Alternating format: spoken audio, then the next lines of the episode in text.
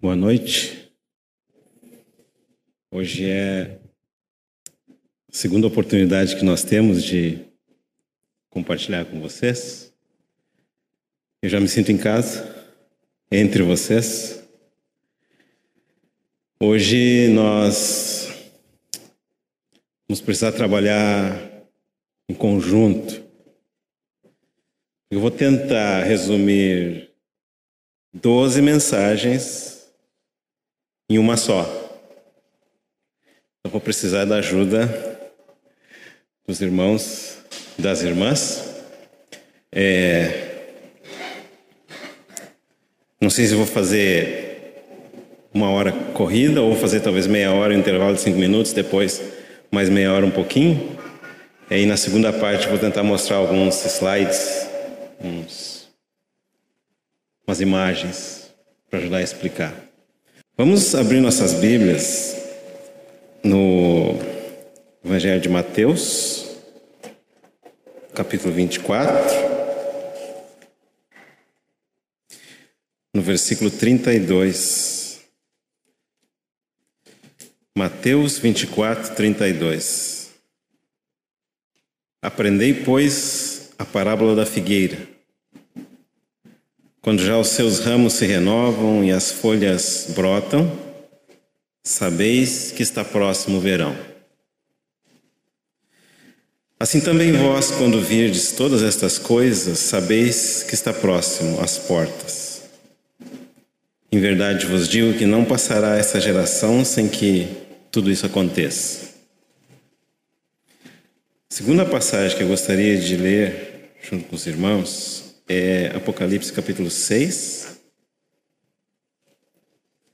versículo 12. Apocalipse 6, 12. Vi quando o cordeiro abriu o sexto selo e sobreveio grande terremoto, o sol se tornou negro como um saco de cinza, a lua toda como sangue, as estrelas do céu caíram pela terra como a figueira, quando abalada por vento forte, deixa cair os seus figos verdes. Acho que esses dois versículos são suficientes para nós começarmos. Vamos ter mais uma palavra de oração? Amado Pai, obrigado por essa oportunidade que o Senhor nos dá. Obrigado, Pai, porque acima de tudo o Senhor é conosco. Sua presença está aqui. Pedimos que o Senhor fale ao nosso coração hoje. Que hoje seja uma noite diferente para nós. Que depois de ouvirmos o Senhor falar conosco, não sejamos mais os mesmos. Que a tua palavra é, revele mais o Senhor Jesus Cristo no nosso coração. Nós oramos no nome de Jesus. Amém. A primeira passagem que nós lemos lá em Mateus é uma parábola. E essa parábola ela inicia com uma, uma expressão no modo imperativo. Ela diz assim: Aprendei, pois a parábola da figueira. Nós conhecemos muitos mandamentos do Senhor. Amai-vos uns aos outros, ide, fazei discípulos, vinde a mim, aprendei de mim. São todos imperativos. E aqui nós temos mais um imperativo aprender a parábola da figueira.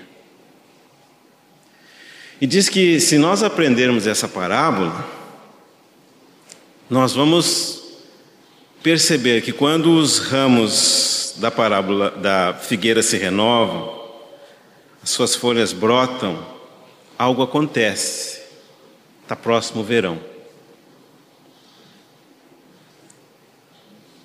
Uma maneira de entender como que o tempo está funcionando. Mas aí ele diz assim no versículo 33: Assim também vós, quando virdes todas estas coisas, sabeis que está próximo às portas. O que, que significa isso? Na verdade, se nós fôssemos ler a versão original, teria um ele inserido aqui. Então, quando os ramos da figueira brotam, quando as suas folhas florescem, significa que o verão está próximo. Ao mesmo tempo, está dizendo aqui que quando todas estas coisas acontecerem, sabeis que Ele está próximo, está às portas. Nós sabemos que o Ele aqui se refere ao nosso Senhor Jesus. E essa parábola, então, se refere à vinda do nosso Senhor Jesus. Na verdade, para nós sermos mais é, acurados com relação à palavra, se refere à segunda vinda do nosso Senhor Jesus. O que, que significa isso? Que o mesmo Jesus Cristo que veio uma vez a esse mundo, vai vir uma segunda vez. Na verdade, a vinda do Senhor é mais certa do que a morte. Porque, de acordo com a palavra de Deus, nem todos morreremos. É? Alguns de nós não morreremos. Então, tem um ditado popular que fala que a morte é certa, né? Nós poderíamos modificar esse ditado: a vinda do Senhor é mais certa. Não há dúvida que o Senhor Jesus vai retornar. Nenhuma, nem a partir da palavra de Deus, nem a partir da história, nem a partir das circunstâncias do mundo atual, nenhuma dúvida, o Senhor vai retornar. É claro que a pergunta é: quando? Como? Na verdade, nós gostamos de fazer a pergunta quando e como porque nós somos curiosos, né? Às vezes as irmãs um pouquinho mais que os irmãos. Alguém disse amém aqui do lado esquerdo. Mas claro que o objetivo do Senhor falar para nós a respeito da sua segunda vinda, a respeito dos sinais da sua vinda, tem um propósito. Qual que é o propósito? Não é alimentar a nossa curiosidade, mas é para que sejamos preparados, para que não sejamos pegos de surpresa, desavisados, distraídos, com o foco no lugar errado. É uma palavra muito importante, então, que nós temos na Bíblia para nós. Esse mandamento do Senhor, aprender. É um mandamento do nosso Senhor Jesus Cristo, mestre dos mestres. Aprendei, pois, o que? A parábola. Por que, que é preciso aprender a parábola? Porque a parábola é uma parte da Escritura que se chama linguagem simbólica ou linguagem figurada. Tem a linguagem literal. Na linguagem literal você não precisa aprender, a linguagem literal você precisa crer ou não crer. Agora, na linguagem das parábolas, é necessário interpretar. De alguma forma, a linguagem das parábolas não é para todos. Ou vamos colocar de outra maneira: é que na época do nosso Senhor tinha alguns que não queriam ouvir. Então o Senhor usava as parábolas para que aqueles que não queriam ouvir, ouvissem. E aqueles que, além de ouvir, quisessem aprender, pudessem conhecer as coisas mais profundas do coração do nosso Deus. As parábolas para todos, o entendimento das parábolas para os discípulos. Eu vou dar um exemplo de linguagem literal. Quando a palavra de Deus fala que o Senhor Jesus Cristo veio a essa terra em forma humana, viveu sobre a terra 33 anos e meio, e ao final desses 33 anos e meio ele foi crucificado na cruz do Calvário. E ali a Bíblia diz que ele derramou o seu sangue por causa dos nossos pecados. E diz que Após ter sido crucificado, ele foi sepultado e ele permaneceu no seio da terra três dias e três noites. Após esses três dias e três noites, ele ressuscitou.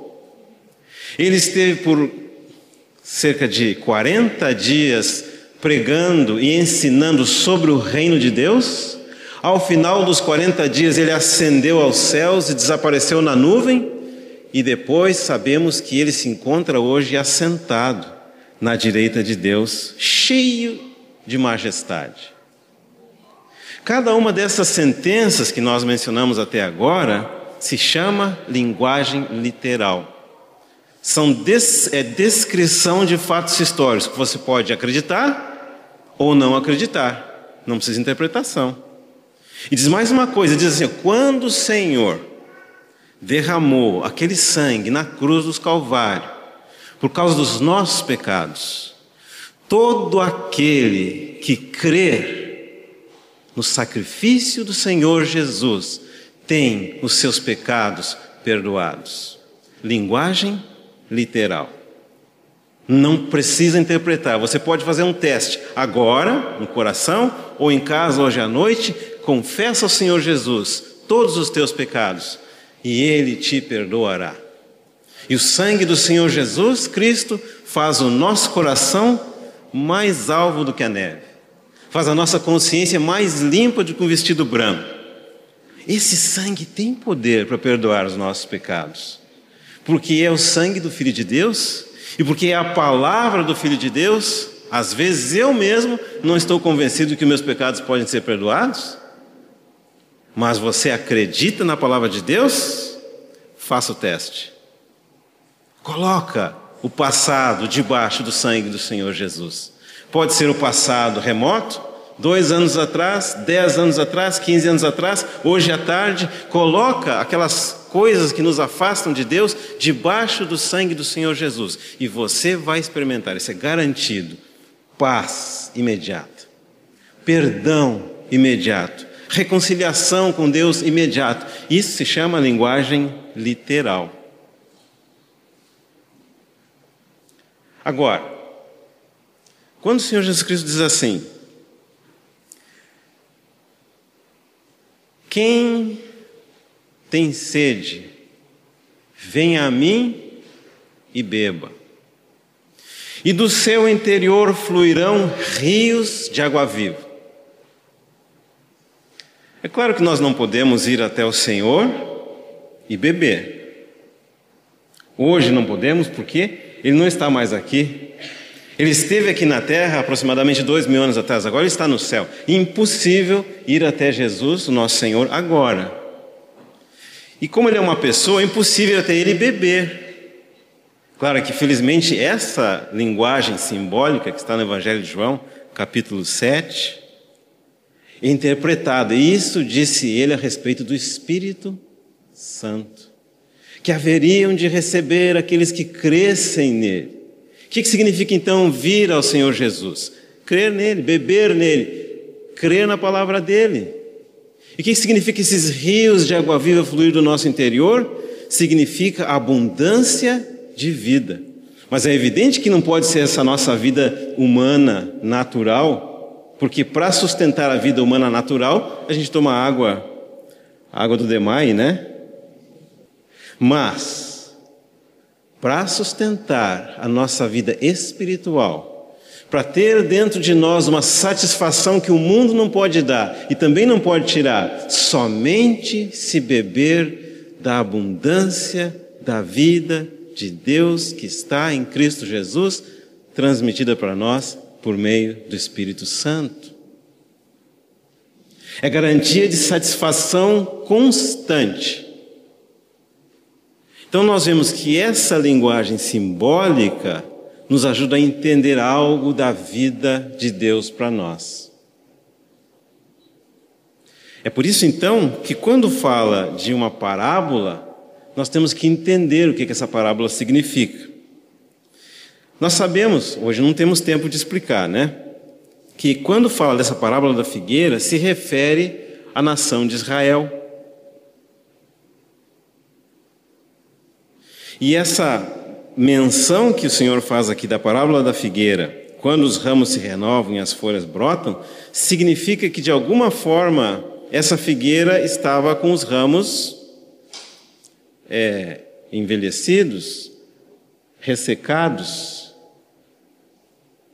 E se nós voltarmos para a palavra de Deus, vamos ver que houve uma ocasião em que o Senhor Jesus Cristo amaldiçoou uma figueira. Na verdade, entre todos os milagres que o Senhor realizou, esse é o único milagre de conotação negativa. Todos os outros milagres que o Senhor realizou tiveram conotação positiva.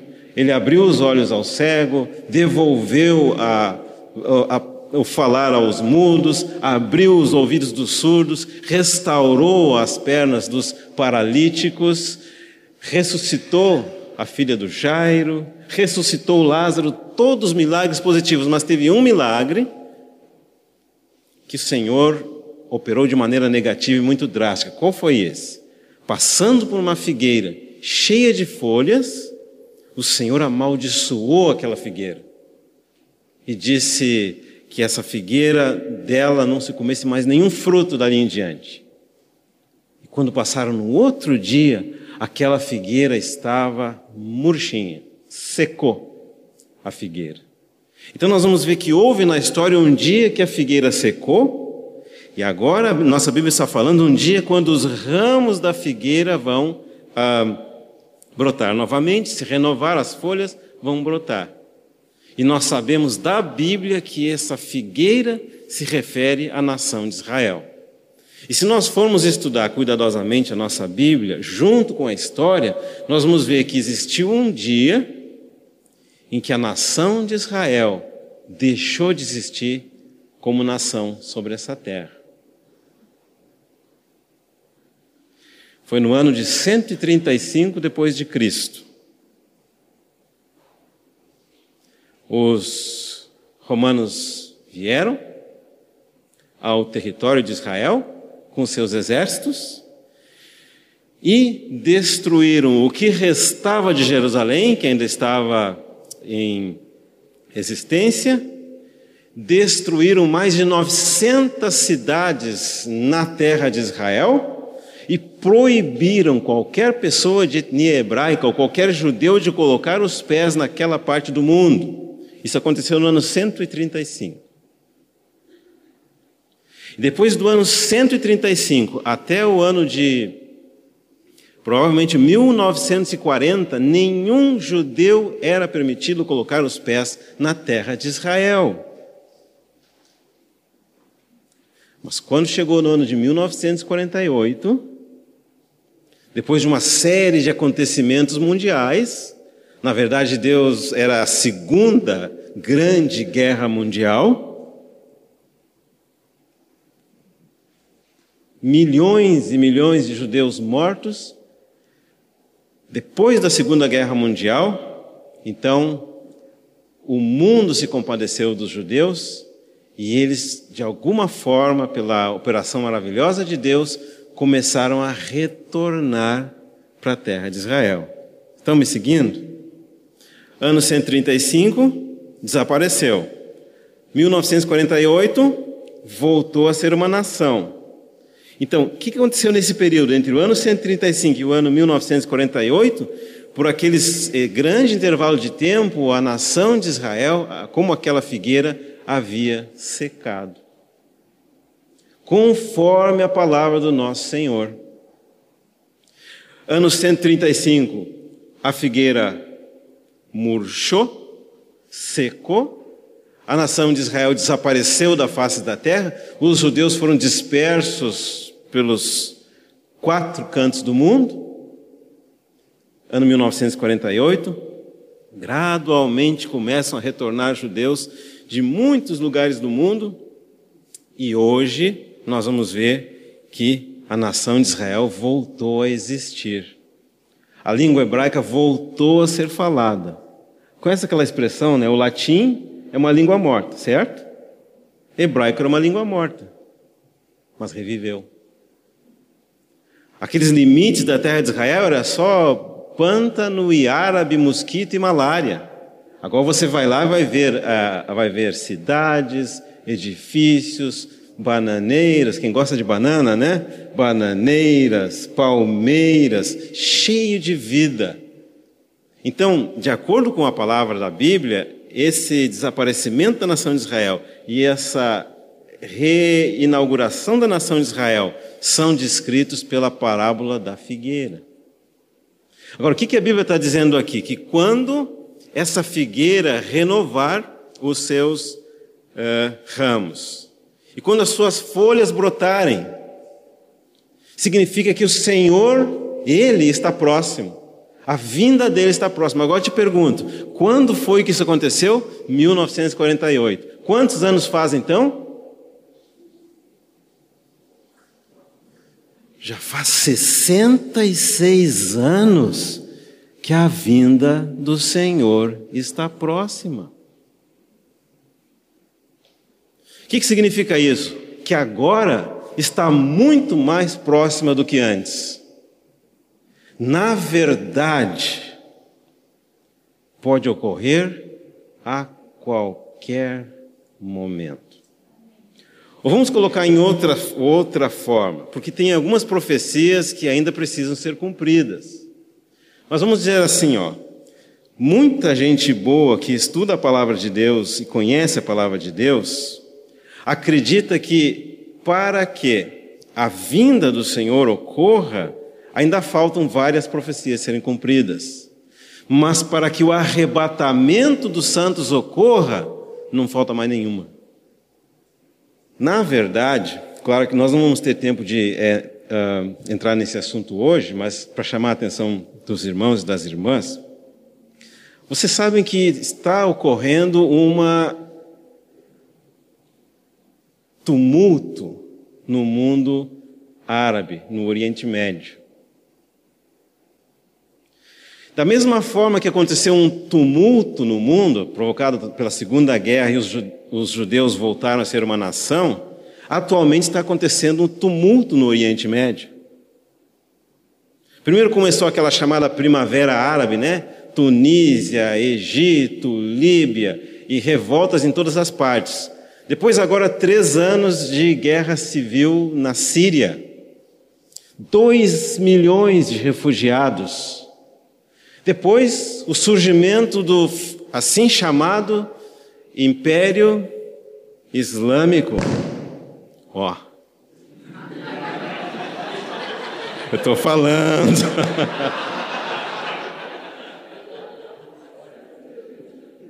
o Império Islâmico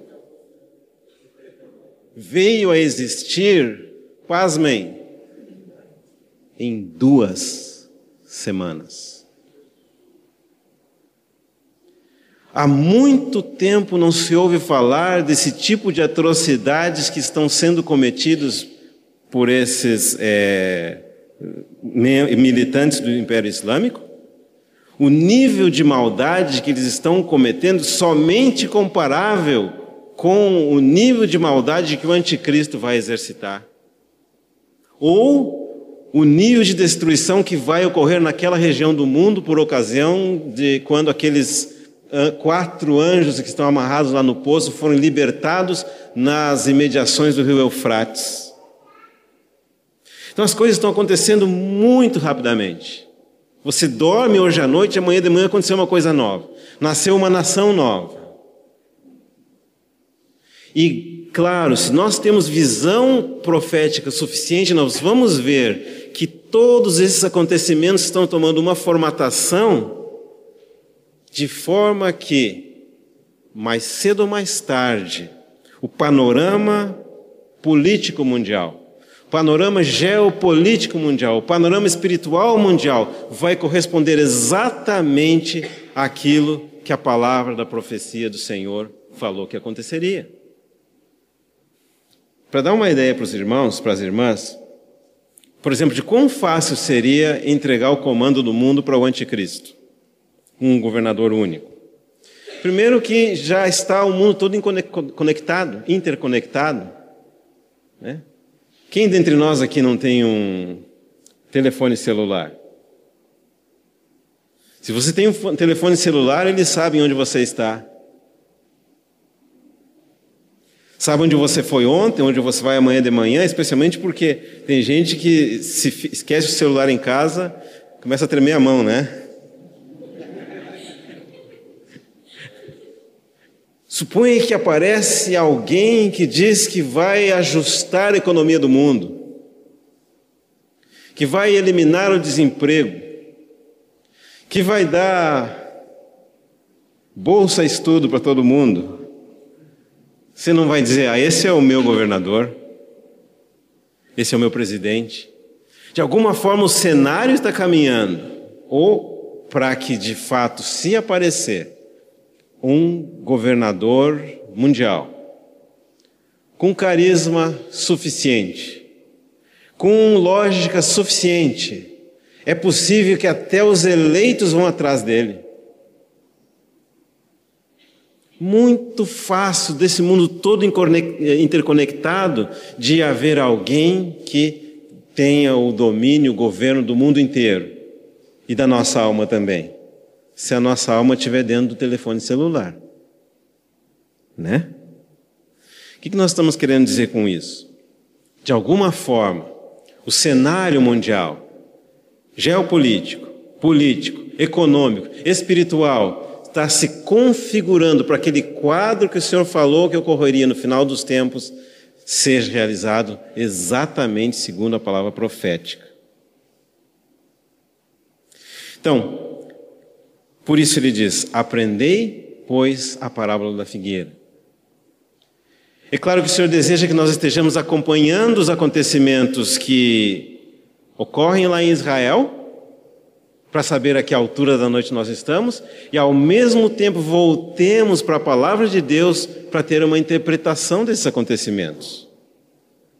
Porque se nós olharmos só os acontecimentos sem a interpretação da palavra de Deus, nós podemos cair em dois extremos, né? Primeiro, se nós temos um temperamento mais é,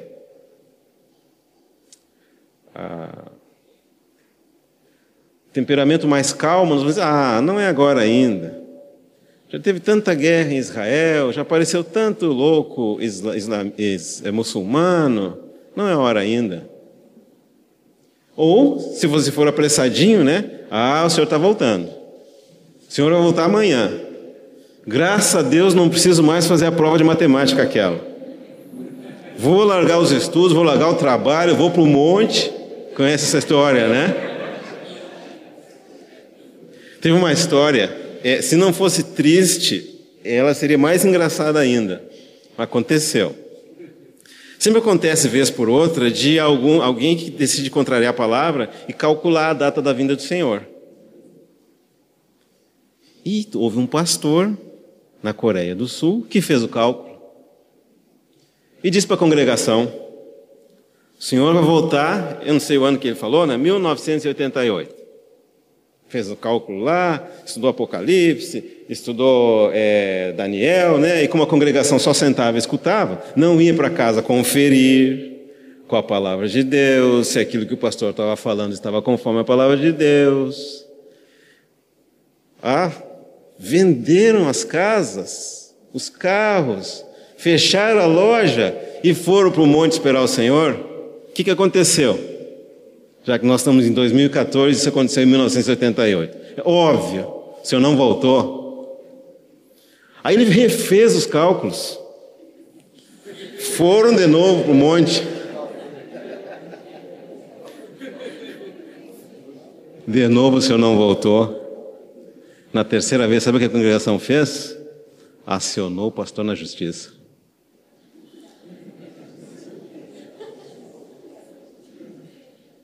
Mas é o risco que a gente corre. Se nós tentarmos interpretar os tempos e os sinais dos tempos, pela nossa lógica, pelo nosso conhecimento, separado da unção do Espírito Santo, separado de um conhecimento sólido da palavra de Deus. Claro que nós vamos incorrer em erros e possivelmente, pior do que nós mesmos incorrer em erros, vamos levar os outros para o mesmo buraco, né? Conhece aquela história? Um cego guiando o outro e os dois caem no buraco? Então nós precisamos, para interpretar as parábolas, nós precisamos da palavra de Deus. Para interpretar os sinais da vinda do Senhor, nós precisamos da palavra de Deus. E aí, comparando aquilo que nós vemos acontecer no dia a dia com aquilo que a palavra de Deus nos mostra, então nós teremos condição de interpretar corretamente a palavra de Deus e usar essa interpretação de maneira correta. Ou seja, preparar o nosso coração e a nossa vida para aquele encontro. Ou para aquele dia que certamente haverá de vir. Claro que a estratégia do Satanás ela não mudou. Ela é a mesma que ela acontecia lá no, com o povo de Israel no Egito. Na verdade, o Egito é uma das figuras de mundo que é apresentada para nós na Bíblia. A Babilônia é outra. Se você está no mundo, nessa parte do Egito, você vai estar debaixo do mau tempo. Como que é debaixo do mau tempo? Você estuda, estuda, estuda, estuda, estuda, a ponto de não ter tempo para as coisas do Senhor. Trabalha, trabalha, trabalha, a ponto de estar cansado. Chega na sexta-feira, na hora da reunião, o irmão está pregando a palavra e você está dormindo. Claro que quem me conhece sabe que eu nunca me importo quem dorme durante o meu falar, né? Porque normalmente eu falo uma hora, se você dormir 20 minutos, ainda aproveita 40. Quem sabe se o Espírito Santo não vai te pegar nos últimos cinco minutos? Hã? Pegar no bom sentido, né? Te abraçar em amor e nunca mais te deixar. Mas não era certo chegar cansado, entendeu? Na verdade, nós deveríamos estar descansados no Senhor. Na nossa vida estudantil, na nossa vida profissional, na nossa vida familiar, tudo na mão do Senhor e o nosso coração focado no Senhor também. Então, um aspecto do mundo ele vai tentar cansar você, Satanás. Vai criar um buraco no teu bolso, né? O bolso de todo estudante já é furado, né? Mas você ganha de tarde, na tardinha você ganha, na outra manhã não tem mais. Aí você vai lá e trabalha mais e gasta mais. Aí você ganhava mil reais, gasta mil duzentos. Aí ganha três mil reais, vai gastar três e quatrocentos. Se ganhar dez mil reais, vai gastar doze. O que, que significa isso? O bolso está furado. Aí você trabalha, trabalha, trabalha, trabalha, dia e noite, parece que não rende. O que, que significa isso? Significa opressão do maligno. Eu conheço jovens cuja alvo, cujo objetivo deles são obviamente muito inteligentes, né? É antes dos 30 anos ganhar o seu primeiro milhão. E eles são sérios nisso, primeiro milhão de reais. Gente que estudou no ITA, gente que estudou na USP, gente que fez MBA, essas coisas aí, né? E que quer trabalhar na, na, na Cisco, na Apple, na Google. Essa gente quer fazer um milhão antes dos 30 anos. E alguns deles conseguem, mas a que preço? Eles têm que dedicar toda a inteligência deles para isso, todo o tempo deles para isso, todo o propósito deles para isso. E claro que nós não, faz, não queremos fazer parte desse grupo de pessoas, e esses estão debaixo da opressão do inimigo nesse sentido, vai desgastando eles. E o outro tipo de mundo que existe é a Babilônia. Babilônia significa confusão. Confusão doutrinária, confusão sentimental. Não sei se eu gosto dele, não sei se eu não gosto dele, não sei se é ela ou se não é. Nessa aí você pode perder cinco anos. Está olhando para um lado e se não é ela, depois de cinco anos você se dá conta que não era ela. Como você vai resgatar esses cinco anos perdidos? Confusão sentimental. Não sei se eu gosto de mim assim, não sei se eu não gosto de mim assim. É outro assunto já, né? Não sei se eu gosto do meu cabelo crespo, do meu cabelo liso. Aí, uma semana é crespo, outra semana é liso. Uma semana é loira, outra semana é morena. E nenhum dos dois ela está gostando. Mas quanto tempo você pode perder nesse tipo de confusão? Então, o Senhor quer que nós tenhamos muita clareza e muito foco nosso coração uma só coisa, um só propósito, um só objetivo. Se você quiser agradar, agradar, tantas pessoas diferentes, é muito complicado. Mas se quiser agradar só o Senhor, vai ser uma surpresa. Vai ser mais simples. E você vai agradar muitas pessoas, inclusive aquele que interessa, ou aquela que interessa. Aprendei, pois, a parábola da figueira. Essa parábola aqui ela tem uma conotação profética, ou seja, de profecia do nosso Senhor. Em que contexto o Senhor vai falar para os seus discípulos aprenderem da, da parábola da figueira? No seguinte contexto. Abra comigo em Mateus capítulo 24, no versículo 1. Tendo Jesus saído do templo, ia se retirando quando se aproximaram dele os seus discípulos, para lhe mostrar as construções do templo. Então aqui nós vemos um exemplo. Esse templo que está se referindo aqui é o chamado Templo de Herodes, que foi uma restauração do Templo de Salomão, que foi embelezado pelo Herodes, e era o templo que existia na época que o Senhor Jesus Cristo estava aqui na terra. E era uma edificação muito bonita religiosa. E, obviamente, os discípulos, como religiosos que eram, bons judeus, estavam impressionados com aquela construção. E o Senhor Jesus Cristo disse o seguinte para eles: o que, que ele disse?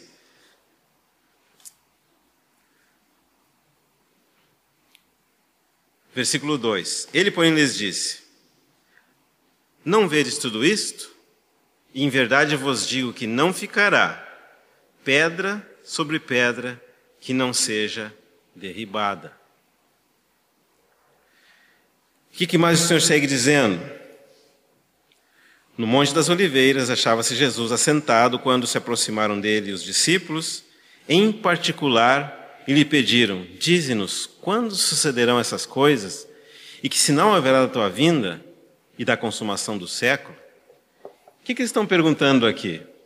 Para eles é o seguinte: o dia que o templo em Jerusalém, essa edificação maciça, a casa de Deus, ali onde os sacerdotes ministram, o dia em que essa construção cair, é a vinda do Senhor e é o fim dos tempos, é a consumação do século. Não tem mais nada além disso. Então, na mente deles, essas coisas iam acontecer todas juntas. E é por isso que o Senhor começa a explicar separadamente cada uma delas. E é por isso que ele vai dizer então que essa destruição do templo vai ocorrer antes da vinda do Senhor e antes da final do mundo, consumação do século. De fato, quando chegou no ano 70 depois de Cristo, os exércitos romanos cercaram a cidade de Jerusalém e o, era ocasião de Páscoa festiva, os judeus entraram para dentro da cidade e esse cerco se demorou por muito tempo e os, os, judeus não queriam se entregar e os romanos insistiam em destruir a cidade, que se entregassem, e eles abriram as portas. Disseram: quem quiser sair da cidade, saia, porque ela vai ser destruída. E aquelas pessoas que acreditavam na palavra profética do nosso Senhor Jesus, os cristãos, saíram da cidade. Mas os judeus que não acreditaram na palavra profética do Senhor Jesus ou a desconheciam, o que, que eles fizeram? Entraram na cidade. Depois que eles entraram na cidade, foram fechadas as portas e os romanos destruíram Jerusalém queimaram a cidade, derrubaram os seus muros, incendiaram as casas, mataram todos que ali estavam e queimaram o templo. E como dentro do templo tinha muito ouro em diferentes lugares, e quando eles queimaram, o ouro derreteu e ficou entre as pedras, depois os romanos, para pegar aquele ouro, eles derrubaram pedra por pedra. E a palavra do Senhor se cumpriu literalmente. Se você tivesse dinheiro, talvez 1.300 dólares, agora, tivesse tempo para pegar um avião e ir do Salgado Filho até o Guarulhos, do Guarulhos até algum aeroporto na Europa, de Europa até Tel Aviv, depois um ônibus com, de, em 40 minutos, se chegasse lá em Jerusalém agora, sabe o que você ia ver? Uma pedra de todo tamanho assim, caída lá do lado. Várias pedras, comprovando há mais de dois mil anos que a palavra do Senhor não cai por terra. Passará os céus e a terra, mas o Senhor diz: a minha palavra não passará. Então nós vimos que essa profecia do Senhor já se cumpriu, literalmente. Significa que as outras profecias do Senhor se cumprirão literalmente. Apocalipse capítulo 6, versículo 12. Vi quando o cordeiro abriu o sexto selo e sobreveio grande terremoto o sol se tornou negro como saco de crina, a lua toda como sangue. Vamos ter mais uma palavra de oração? Amado Senhor, pedimos que o Senhor nos ajude nessa parte final a receber aquilo que o Senhor tem para nós essa noite. Fala conosco, Pai. Teu falar é tão suave tão doce a nossa alma. Revela mais o teu filho no nosso coração. Enche-nos da pessoa do teu filho, Pai. Nós pedimos unção do teu Espírito Santo para falar, para ouvir, para interpretar a tua palavra e, acima de tudo, para amá-la e obedecê-la. Nós oramos no nome do Senhor Jesus. Amém. Aqui é mencionado, por ocasião da abertura do sexto selo, alguns sinais na terra. Na verdade, nós sabemos que a, na linguagem do Apocalipse,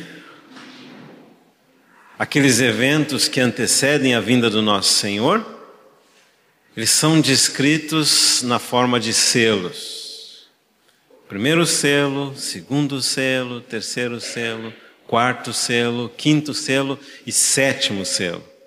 Depois tem a primeira trombeta, segunda trombeta, terceira trombeta, quarta trombeta, quinta trombeta, sexta trombeta, sétima trombeta. Depois tem a primeira taça, a segunda taça, até a sétima. Claro que se o Espírito Santo nos dá essa ordem aqui para nos ajudar a entender os eventos do tempo do fim, nós sabemos que o sexto selo está mais próximo da vinda do Senhor do que o primeiro. E se uma coisa está entre o sexto e o sétimo selo, um evento, significa que ele está muito próximo da vinda do nosso Senhor, que é o que nós estamos tentando compartilhar hoje à noite. E aqui fala que vai acontecer alguns fenômenos, como por exemplo, um grande terremoto. Terremoto convencional nós já conhecemos. Então, para que esse terremoto seja de fato um sinal, seja de fato o sexto selo, tem que ser um terremoto grande. Lembra que no ano de 2000 e eu acho que foi 2004, final de 2004, houve um tsunami no sudeste da Ásia. Lembra disso? Foram 300 mil pessoas ceifadas. Foi uma tremor dentro do mar, caminhou em direção à terra, formou aquela onda gigantesca e foi tão forte que deslocou uma ilha, ilha de Sumatra mudou de lugar. Então, evidente que aquele terremoto, aquele tsunami que ocorreu, não era ainda esses terremotos que a palavra de Deus está falando aqui, mas é uma demonstração do tipo de catástrofe que vai ocorrer certamente no final dos tempos, que antecede a vinda do nosso Senhor. Imagina que fala que quando aqueles anjos que estão amarrados forem soltos lá na, na fonte do Eufrates, três, é, é, um terço de toda a população da Terra vai ser morta. Sabe quanto que é isso? Dois bilhões de pessoas. Se a gente fica assustado com o número de pessoas que o Estado Islâmico está matando de carreirinha, imagina quando acontecer esses fenômenos que antecedem a vinda do nosso Senhor. E aqui fala do sol se tornar negro. E nós sabemos que existem fenômenos na é, astronomia em que o sol pode se tornar negro, né? se chama eclipse solar. E aqui fala também a lua como sangue. É claro que para ser um eclipse solar, que está se referindo no sexto selo, que antecede a vinda do Senhor, tem que ser um eclipse muito especial. E também, para a lua se tornar como sangue, é necessário que seja uma lua muito especial. Por isso, agora, na segunda parte, eu queria mostrar para os irmãos, para as irmãs, alguns slides em que aparece esse fenômeno. E, junto com vocês, nós queremos analisar se esse fenômeno pode ou não ser um sinal da vinda do nosso Senhor. Vamos olhar então alguns, algumas fotos. Certamente vocês já ouviram falar, né?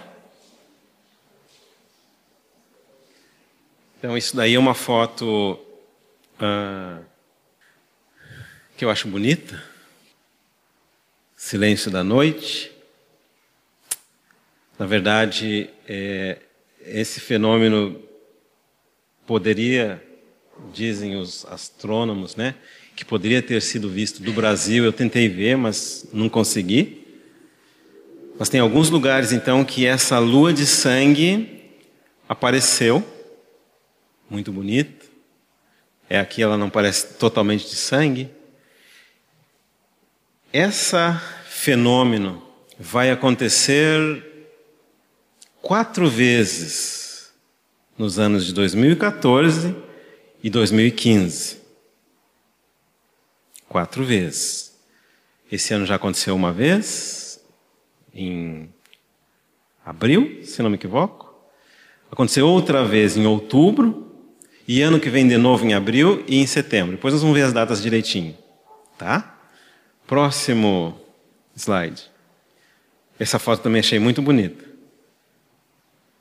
Esse aí é um chamado eclipse solar.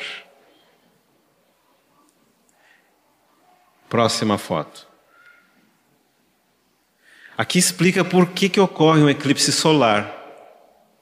Quando nós estamos vendo o Sol aqui à esquerda, essa esfera amarela, a Terra lá na direita, a face esquerda da terra, que é onde é dia naquele momento, e a outra face lá é onde é noite, né? E quando a, a Terra na sua rotação, a Lua na sua rotação e o Sol formam uma, uma configuração tal que a Lua fica na frente do Sol, ocorre um eclipse solar. De alguma forma, pode ser até na metade do dia, 12 horas. Vai ficar escurinho, como se fosse noite. Tá? E nós sabemos que não é a primeira vez que esses fenômenos da astronomia uh, são usados para uh, sinalizar alguma coisa em relação à, vida ou obra do nosso Senhor. Lembra quando o Senhor estava na cruz? Que era meio-dia, e a Bíblia diz que o sol escondeu seu rosto? Talvez tenha sido um eclipse. No meio do dia ficou escuridão, porque naquele momento o Filho de Deus estava tomando sobre si, na cruz do Calvário, os seus pecados e os meus pecados, e os pecados de toda a humanidade. Deus não podia ver aquilo. Era dia e se fez noite. Já aconteceu uma vez na história. Quando o Senhor regressar, mais uma vez vão ocorrer fenômenos no Sol e na Lua. Próximo slide. Outra foto de um eclipse solar. Parece um olho, né? Gigantesco. Próxima slide. Outra foto, essa aqui eu achei melhor ainda, da assim chamada lua de sangue. Próximo slide. Olha essa. Próximo, por gentileza. Aqui uh, é uma explicação, está na língua inglesa, infelizmente, desse fenômeno que vai ocorrer agora, então, duas vezes, uma vez, duas vezes no ano de 2014 e duas vezes no ano de 2015. Então, ali, ó, abril, primeira lua de sangue, outubro, dia 8, foi a segunda, março de 2015 tem ali um eclipse solar total, depois abril de 2015, outro eclipse lunar. E depois, lá em setembro de 2015, vai ter outro eclipse lunar. Outra, assim chamada, lua de sangue. Tá? Então, até aí, nós não precisamos considerar isso como um sinal. Ou seja, todo mundo já captou, né? Toda vez. Acho que o próximo slide, passa ali por gentileza.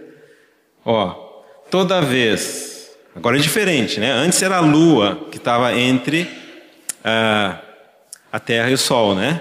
Você tinha a lua aqui, a, o Sol aqui à esquerda, a lua no meio e a Terra lá, eclipse solar. Agora é o contrário. O Sol está aqui, a Terra está no meio e lá atrás a lua. Então, em vez da lua desaparecer, ficar toda preta como o Sol, ela fica avermelhada. Acho que tem outro slide também sobre isso. Olha aí, ó, como explica. O sol bate na terra, penumbra, a umbra é aquela região, próximo slide. Olha lá. Ó. Isso tudo a gente entende, né, da física. Né? Os raios solares são refletidos, espalhados pela atmosfera da Terra.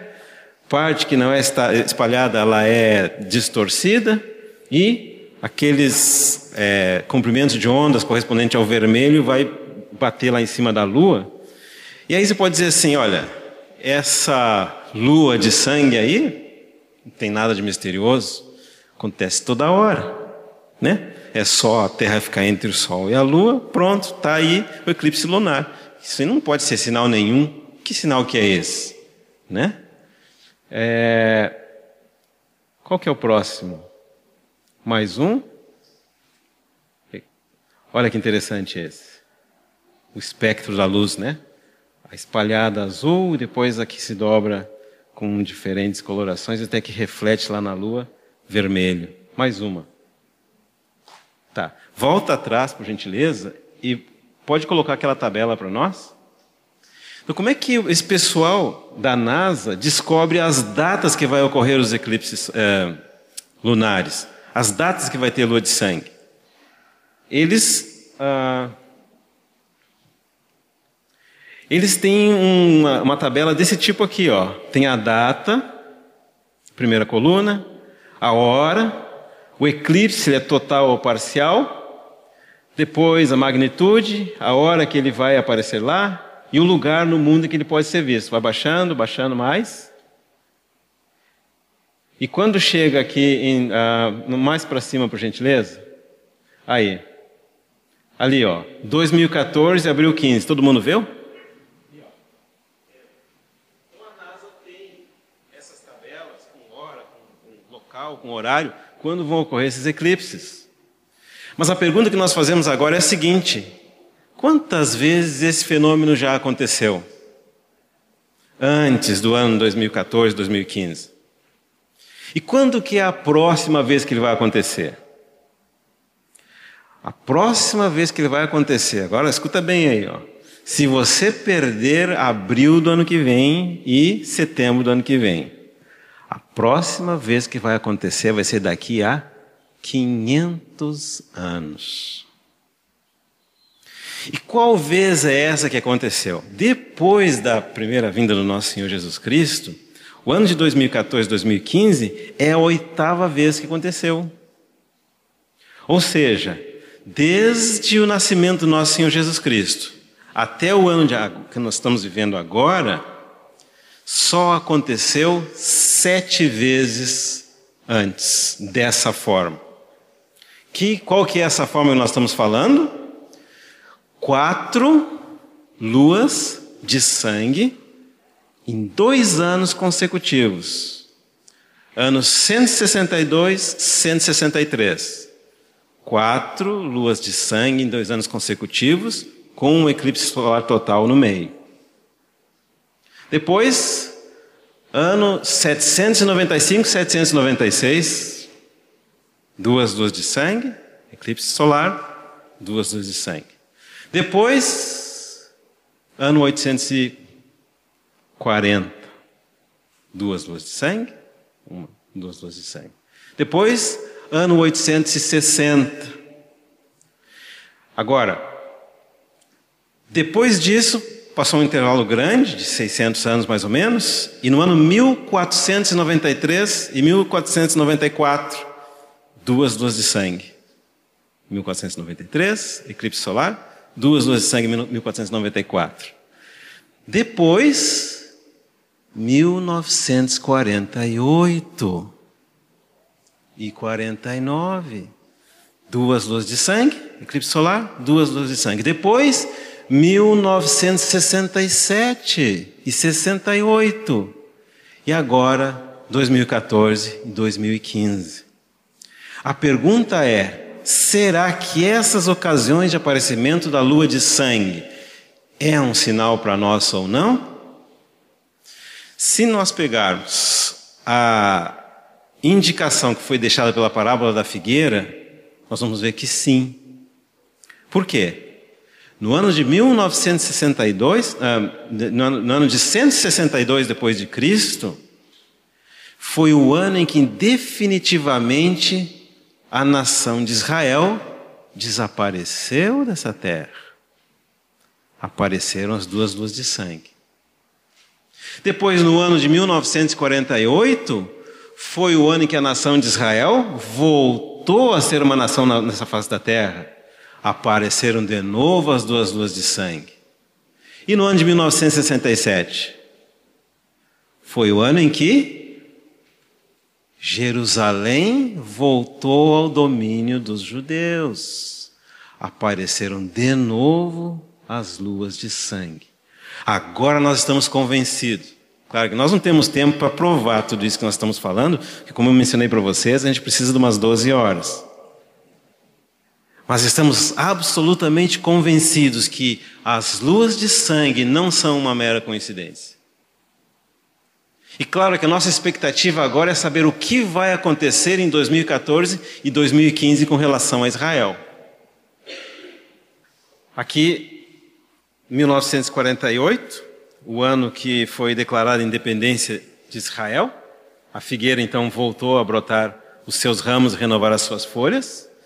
Aí 49 50, duas luas de sangue.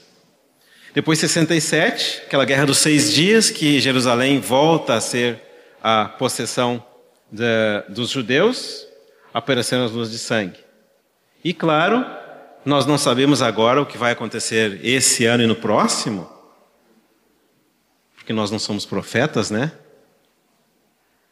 Mas todos nós devemos estar muito atentos, porque nós somos uma geração que está vendo o cumprimento literal de algumas profecias da Bíblia. E nenhuma das profecias do nosso Senhor caiu por terra. Qual que é o próximo slide? Mais. Mais. Tá, esse aqui uh, pode ser interessante. Por que é que essas luas de sangue aparecendo em, no início do ano e no final do ano têm um significado em relação à nação de Israel? É porque existiam sete festas, né? Um grupo de festas no início do ano religioso judeu, começava com a Páscoa, e outro grupo de festas no final do ano novo judeu, que era a festa dos tabernáculos. O que, que vem o próximo? Ah, tá, esse é um mapa para depois, para outra ocasião. O que, que significa isso? Significa que quando a, a, a nação de Israel estava vivendo tempos de normalidade no seu relacionamento com Deus, e eles comemoravam aquelas festas. A comemoração daquela festa ocorria com a lua prateada. Mas quando a nação de Israel começou a viver tempos de anormalidade na sua relação com Deus, aparecia a lua de sangue. Que, que significava isso? Essa lua de sangue mostra, de alguma forma, que o coração de Deus ainda não estava satisfeito. E de alguma forma, então, essa lua de sangue, aparecendo coincidentemente com movimentos na nação de Israel, é uma chamada de atenção. Para quem? Para o mundo? Não, porque o mundo não acredita na palavra de Deus. Para Israel? Também não, porque os judeus não acreditam no Senhor Jesus Cristo. Para quem? Só pode ser para a igreja. Só pode ser para nos dizer que o tempo da vinda do Senhor está muito próximo. E que o nosso tempo tem que ser muito bem empregado. Quem estuda, que estude mais e melhor.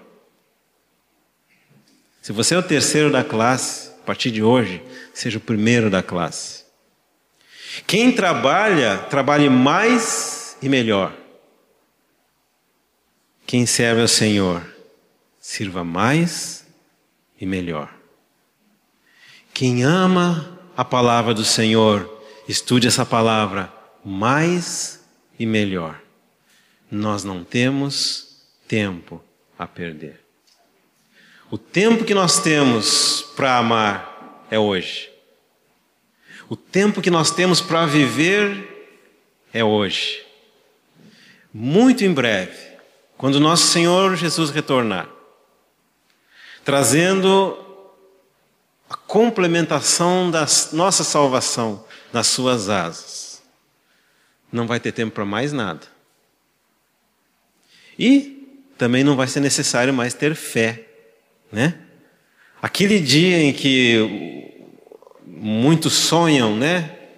Em ver o Senhor vindo com as nuvens, ver a trombeta tocando e os milhares de anjos é, voltando com o Senhor e relâmpago do Oriente para o Ocidente, quem sabe abrindo as cortinas e aparecendo aquele grande trono branco.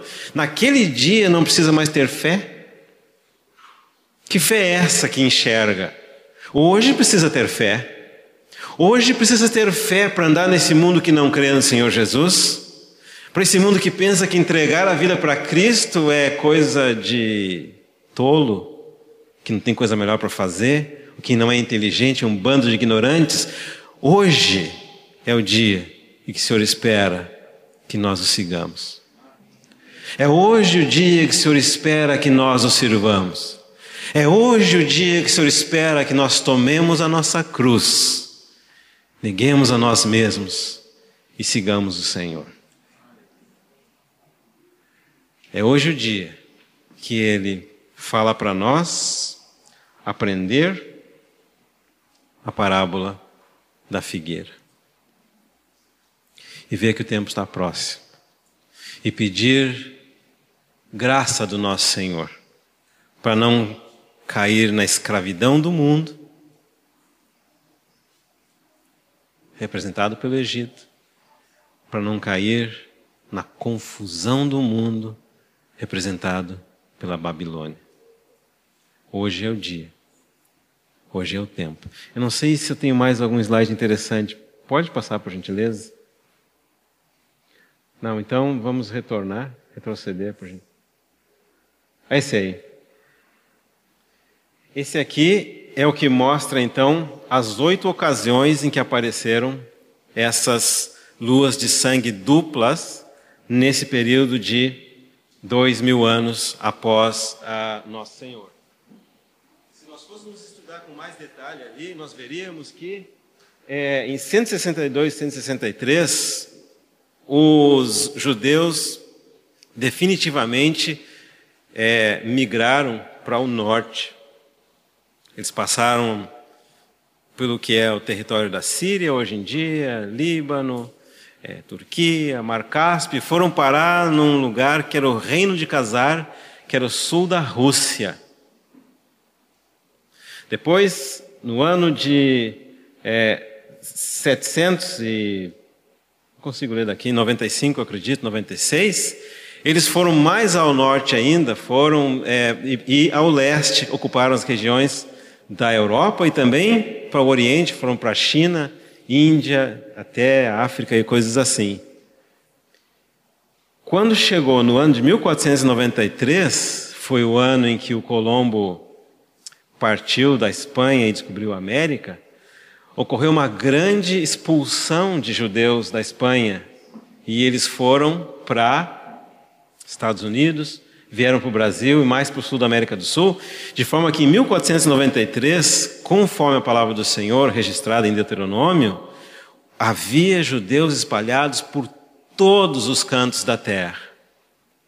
E lá de onde eles estavam no exílio, eles viam a lua vermelha.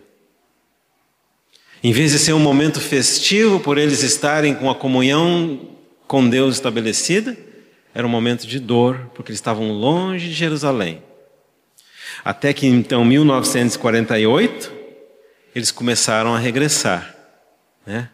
Foram trazidos de todos os cantos da terra e, contrário a todas as predições dos estudiosos, voltaram a ser uma nação. Eles diziam que era impossível que Israel voltasse a ser uma nação. Em 1948 isso aconteceu. Depois disseram que era impossível que Israel voltasse a ter posse, soberania da cidade de Jerusalém. E quando eles fizeram uma guerra contra Israel, Egito, Jordânia, Síria, Líbano, Iraque, com todos os seus exércitos voltados para atacar Israel, em seis dias, eles não somente foram derrotados, como Israel recuperou todo o território que eles tinham originalmente, de acordo com o território na época do rei Salomão. Claro que se nós fôssemos falar de profecias que ainda estão por se cumprir, tem uma profecia que está todo mundo dizendo que é impossível de se cumprir. Qual profecia é essa? Diz que para que chegue o tempo do fim, o anticristo vai entrar no templo. Mas e cadê o templo? A nossa Bíblia diz: vai haver um templo. Aonde? No monte do templo. Aonde? Em Jerusalém. Quem sabe um pouquinho das notícias atuais sabe que se eles tentarem construir um templo lá em cima daquele monte agora, vai ser a terceira guerra mundial.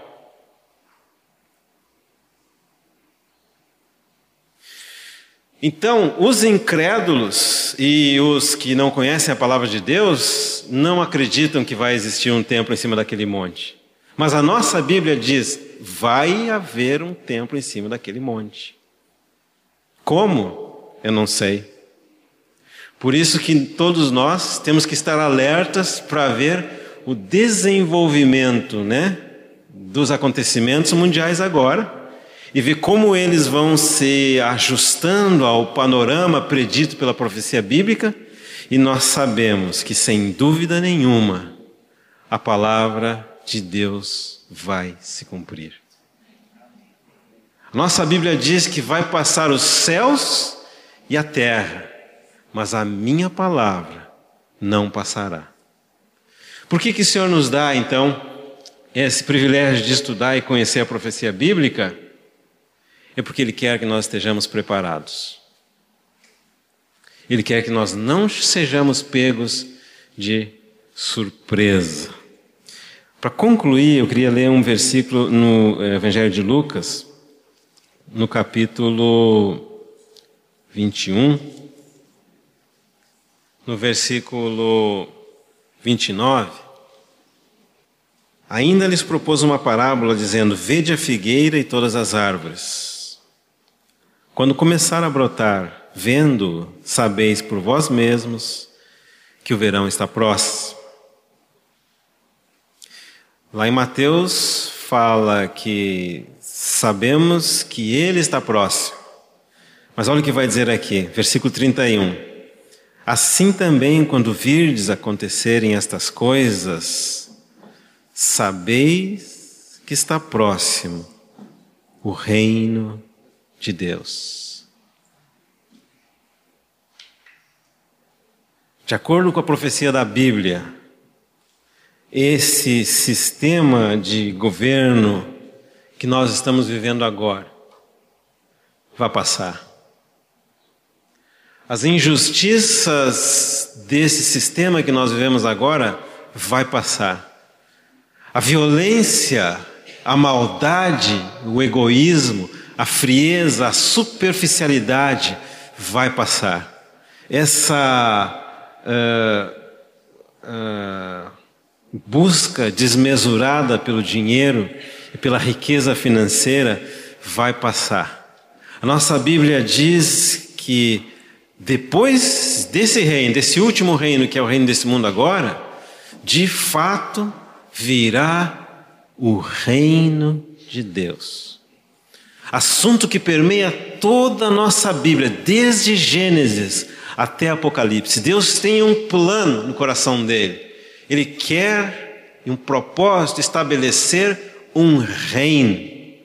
E esse reino vai ser constituído por homens e mulheres que neste reino entraram por livre e espontânea vontade. Porque creram na palavra do Senhor Jesus e submeteram ao discipulado do Senhor Jesus e pagaram o preço todo para que durante a nossa vida aqui nessa terra o caráter do Senhor fosse desenvolvido em nós. Esse reino não é para quem quer e nem para quem paga. Esse reino é para quem pode. Quem tiver o caráter do reino, nele entrará e reinará com Cristo. Que Deus nos ajude a ser encontrados entre esses. Então, assim também, quando virdes acontecerem estas coisas, sabeis que está próximo o reino de Deus. Em verdade vos digo que não passará esta geração sem que tudo isto aconteça. Passará o céu e a terra, porém as minhas palavras não passarão. Acautelai-vos por vós mesmos, para que nunca vos suceda que vosso coração fique sobrecarregado com as consequências da orgia. O que, que são a, a, orgia? Se essa Bíblia fosse escrita nas palavras do, no, do, dos dias de hoje, essa é balada. Cuidado porque a vossa vida não fique sobrecarregado com as consequências da balada. Todo lugar me é lícito, mas se começar a piscar uma luzinha vermelha, escurecer do lado de lá, aí não é lugar para mim, não. Se começar aquela música lenta ou aquele batidão, não é lugar para mim, não. Se começar meia-noite, uma da manhã, não é lugar para nós estarmos fora na balada. Se estiver na balada, como que vai acordar no outro dia de manhã para ter o devocional de manhã cedo na presença do Senhor? Aí você vai dizer assim: ah, mas nós não estamos na balada. Amém. Espero que não. Graças a Deus. As consequências, sobrecarregado com as consequências da orgia, da embriaguez. Embriaguez é quando a gente toma alguma coisa que já não nos deixa sóbrios, né? Chega em casa, está parado com a chave, esperando a porta da casa passar na frente, né? Para depois entrar. O Senhor não quer que nós experimentemos nada dessas coisas que o mundo experimenta. Nada. Nada. Aí você pode dizer assim: ah, mas eu não experimento nada disso não fumo, não bebo, eu não tomo cerveja, nada, nada, sou limpo, zero, é só H2O. Nem com aquela H2O com limão eu tomo, nada, estou zerado aqui, estou perfeito. Mas tem mais um item que fala aqui. Fala das consequências da orgia, da embriaguez e das preocupações deste mundo.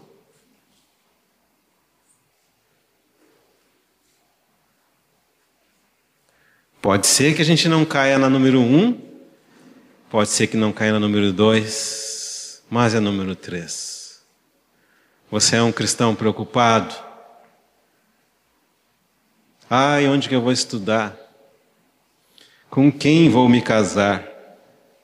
Qual vai ser o meu trabalho?